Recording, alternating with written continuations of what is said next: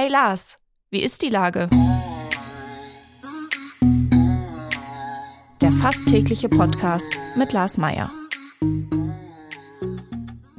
Wie ist die Lage? Unser fast täglicher Podcast in Kooperation mit der Hamburger Morgenpost, der Gute-Leute-Fabrik und Ahoi Radio spürt tagesaktuellen Fragen nach. Mein Name ist Lars Meyer und ich rufe fast täglich gute Leute aus Hamburg an. Unsere Werbepartnerin, die das diese Woche möglich macht, ist die Triodos Bank. Als Europas führende Nachhaltigkeitsbank und Pionierin seit 1980 finanziert sie ausschließlich den ökologischen und sozialen Wandel. Für ein gutes Leben. Heute und morgen. Und mit einem grünen Giro bei Triodos kannst auch du die Transformation vorantreiben. In Hamburg und weltweit. Das war Werbung. Herzlichen Dank. Heute befrage ich die Sprecherin für Tierschutz bei den Grünen in der Hamburger Bürgerschaft, Lisa Maria Otte. Ahoi, Lisa Maria. Ahoi, Lars. Schön, dass ich dabei sein kann. Sehr gerne. Möchtest du Lisa genannt werden oder Lisa Maria oder LM oder Maria oder wie halten wir es? Lisa Maria ist super. Ich dachte immer, Lisa Maria wäre vielleicht die Form, wenn äh, deine Mutter reingekommen ist und du das Kinderzimmer aufräumen sollst, dass man dann so im, im Ganzen äh, quasi was gesagt hätte. Nee, dann wäre es Lisa Maria Christina. Ah, okay, alles klar. Ist aber ganz naja. selten vorgekommen. Sehr schön. So, jetzt mal ab von den Äußerlichkeiten rein in die Inhalte. Du bist vor deiner Tätigkeit bei den Grünen, warst du bei Greenpeace und dem Tierschutzverein Vier Pfoten engagiert, bist Ja. wahrscheinlich ja immer noch engagiert bei den Vier Pfoten. Das heißt, du weißt wirklich, was los ist im Tierschutz. Meine Beobachtung in diesem Sommer ist, dass äh, drei Freundinnen und Freunde Hunde mitgebracht haben aus ihren jeweiligen Urlaubsländern. Teilweise hat das sehr lange gedauert. Und ich habe mich gefragt, was für ein Blödsinn. Die Hamburger Tierheime quellen über und die bringen aus Rumänien und Indien Hunde mit. Äh, wie ist denn da deine Meinung zu? Also grundsätzlich finde ich das immer super, wenn Menschen sich für Tiere einsetzen, sei es hier in Deutschland oder auch in anderen Ländern. Und ich würde sagen, wenn die Unterbringung hier gewährleistet ist und sicher ist, äh, also Menschen sich die selber mitbringen und sagen, oder auch Vereine, die wissen, wer sich dann darum kümmert, dann geht es ja auch nicht auf Kosten äh, der Tierheime. Und man muss eben auch sagen, bei den Tierheimen äh, leben ja zum Teil auch Tiere, Hunde, die gar nicht zur Vermittlung geeignet sind in Hamburg äh, oder grundsätzlich nicht oder wo auch jeweils die Menschen sagen, ja, ich kann mir ein Tier vorstellen, aber es muss ja auch zu mir passen. Also auch wenn die erste Adresse immer das Tierheim sein sollte, kann es trotzdem natürlich zu dem Fall kommen, dass man im Tierheim für sich kein geeignetes Tier findet. Und in den Fällen, denke ich, ist es doch auch legitim zu sagen, äh, ich gebe einem Tier aus dem Ausland dann hier ein neues, äh, schönes Leben. Ja, ähm, das größte und bekannteste Tierheim in Hamburg ist vermutlich Süderstraße. Mhm. Also ich bin da wirklich nur sehr oberflächlich informiert, habe diese Einrichtung jetzt aber schon häufiger in der Zeitung gelesen. Wie ist denn da der Stand der Dinge? Es wurde ein Vertrag mit der Stadt gekündigt. War das jetzt eher so eine politisch-strategische Nummer oder also wie ist da tatsächlich gerade die Situation? Ja, tatsächlich bin ich total froh, dass wir das geschafft haben, zu einer Einigung zu kommen. Also das Tierheim an der Süderstraße wird weiterhin Vertragspartner der Stadt bleiben.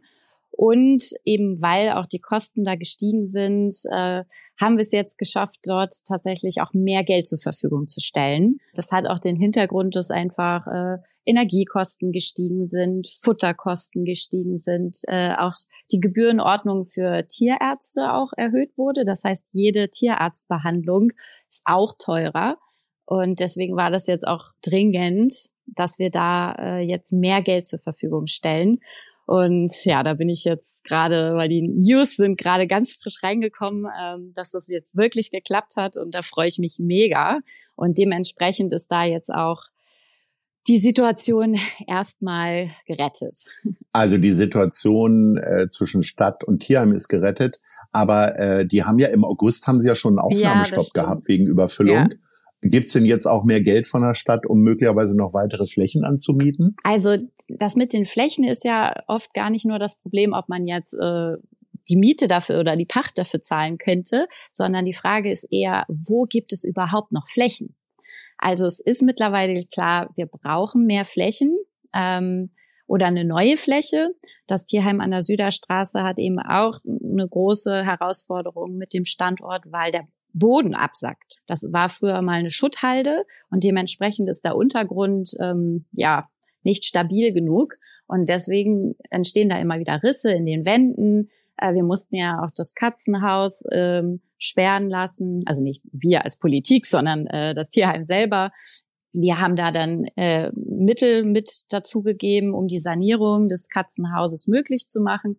Ähm, aber dass es halt immer wieder Probleme mit der Bausubstanz gibt, liegt eben auch an dem Standort. Und deswegen denke ich, werden wir nicht drum rumkommen, dass es einen neuen Standort geben muss, früher oder später. Das heißt aber nicht, dass wir nicht jetzt die Probleme, die es gibt, aktuell lösen müssen. Man muss halt beides machen. Also das Tierheim braucht jetzt mehr Geld gleichzeitig und da ist auch Gott sei Dank ähm, das Bezirksamt Mitte auf der Suche weiter äh, eine neue Fläche zu finden.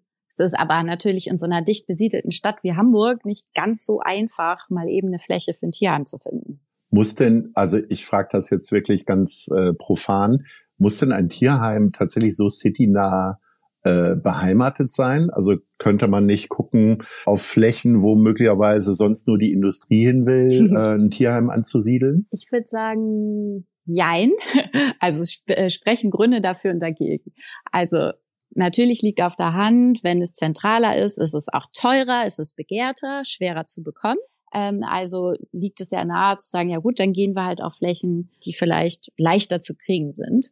Was aus meiner Sicht dagegen spricht, und in der Abwägung kann es am Ende vielleicht doch eine Fläche weiter draußen sein. Trotzdem finde ich es wichtig, das zu berücksichtigen bei der Planung, dass das Tierheim ja auch viel von ehrenamtlichen Engagement lebt. Und wenn das hinterher an einem Ort ist, wo die Leute gar nicht hinkommen, wo vielleicht kein Bus, keine Bahn hinfährt oder äh, ja, es einfach zu lange dauert, dort äh, hinzukommen, dann werden natürlich da Leute auch abspringen. Und da ist das Tierheim natürlich eigentlich schon drauf angewiesen. Die haben Menschen, die gehen regelmäßig Gassi mit den Tierheimhunden oder helfen beim Saubermachen und, und, und. Deswegen darf man da jetzt auch nicht sozusagen zu locker sagen, ist doch egal, wo das Tierheim ist. Und Leute, die Tiere finden oder von zu Hause sagen, ich habe hier keinen Platz mehr oder ich bin krank, ich habe oder es gibt einen Todesfall, das Tierheim muss ins Tierheim, dann darf natürlich das Tierheim auch nicht so ab vom Schuss sein, dass man sich dann denkt, na, vielleicht leihe ich den doch lieber am Supermarkt an und bin dann weg. Also was halt ganz, ganz schrecklich ist, äh, aber ja immer wieder vorkommt, auch an Autobahnraststätten. Wir erleben das ja ständig, dass es sowas gibt.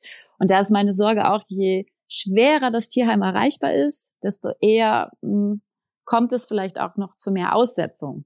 Aber klar, also wie du schon sagst, es gibt, äh, gibt auch Gründe dafür. Ich denke, da muss, da müssen dann die Bezirksämter gucken, was geht. Aber ich fände es schön, wenn es noch in Mitte wäre. Ja, in der Innenstadt werden ja ganz viele Mietflächen ja. gerade frei. Vielleicht äh, wird eine Etage im Jupiter noch frei, wo man dann genau. zumindest genau. Tiere, die äh, keinen Auslauf brauchen, irgendwie äh, Reptilien und Vögel und so äh, irgendwie untergebracht. Ich würde sagen, wir sollten da ganz offen und kreativ rangehen. Alles, was hilft. Sag mal, ähm, also wir haben uns ja auch kennengelernt beim N-Club und du bist für mich tatsächlich so die, äh, die Symbolfigur hier in Hamburg für Tierschutz. Möglicherweise gibt's ja auch noch ein paar andere. Aber an welcher Kreuzung des Lebens hast du dich denn entschieden, dich vor allen Dingen äh, für Tiere einzusetzen. Bist du auf dem Bauernhof groß geworden? Hast du 17 Pudel oder an welcher Stelle? Also ich weiß gar nicht, wann das angefangen hat. Solange ich denken kann, liebe ich Tiere. Ich hatte selber zwar nie ein Haustier, weil meine Eltern, äh, ja, meine Eltern haben gesagt, nein.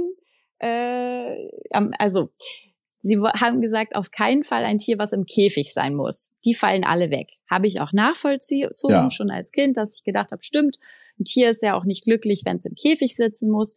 So, und dann war die Frage, hm, Hund, Katze und so weiter.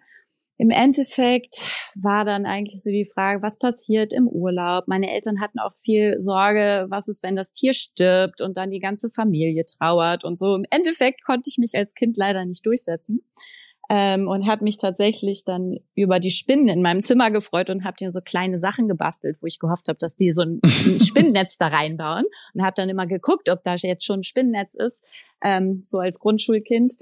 Also so gerne hätte ich eigentlich Tiere gehabt, aber auch die Spinne hat nicht ihr Netz dahin gebaut, wo sie sollte. Ähm, ich habe aber immer ein Herz für Tiere gehabt und bin auch als Kind schon Vegetarierin geworden.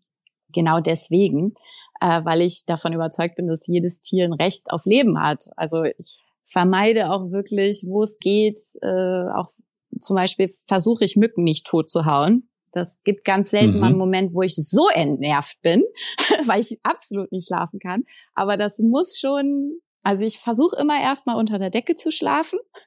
und wenn die Mücke irgendwann so einen Punkt überschritten hat. Also grundsätzlich trage ich das einfach in mir, dass ich denke, jedes Tier hat ein Recht zu leben, grundsätzlich. Und wenn ich die Möglichkeiten habe, dafür was zu tun, dass es den Tieren besser geht, mache ich das sehr gern.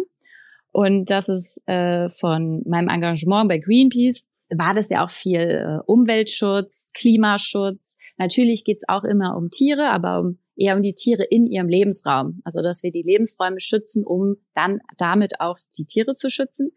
Und dass es so der klassische Tierschutz geworden ist, das war dann durch den Wechsel von Greenpeace zu vier Pfoten.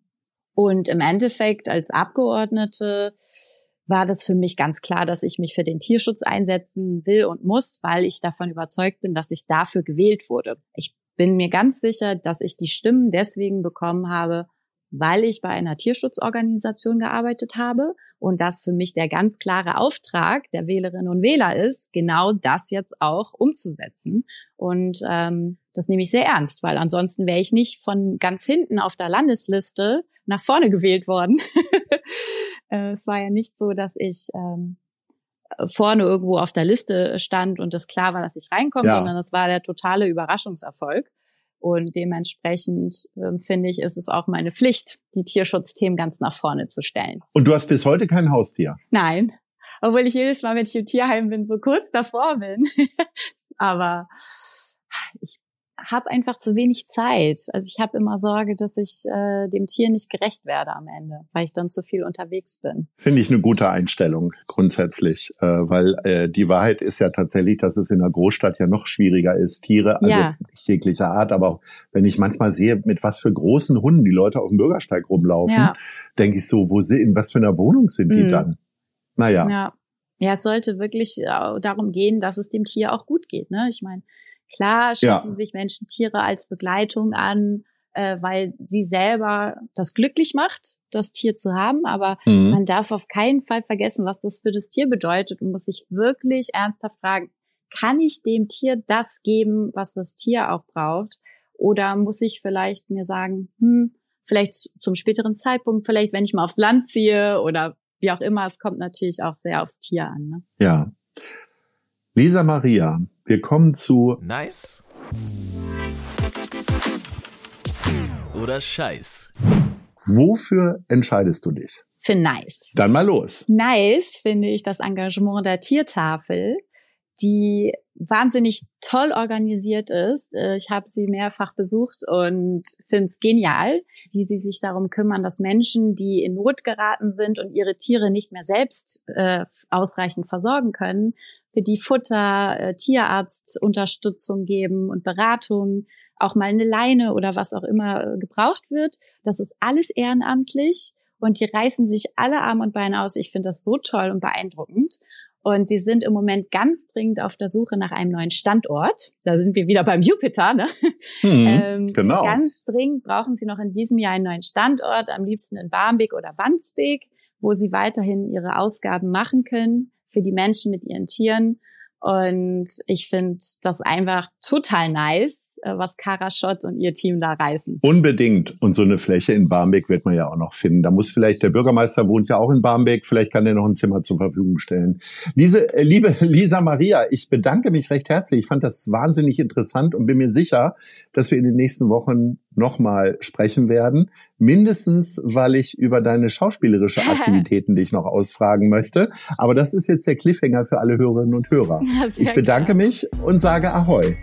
Dieser Podcast wird präsentiert von der Gute-Leute-Fabrik, der Hamburger Morgenpost und Ahoi Radio.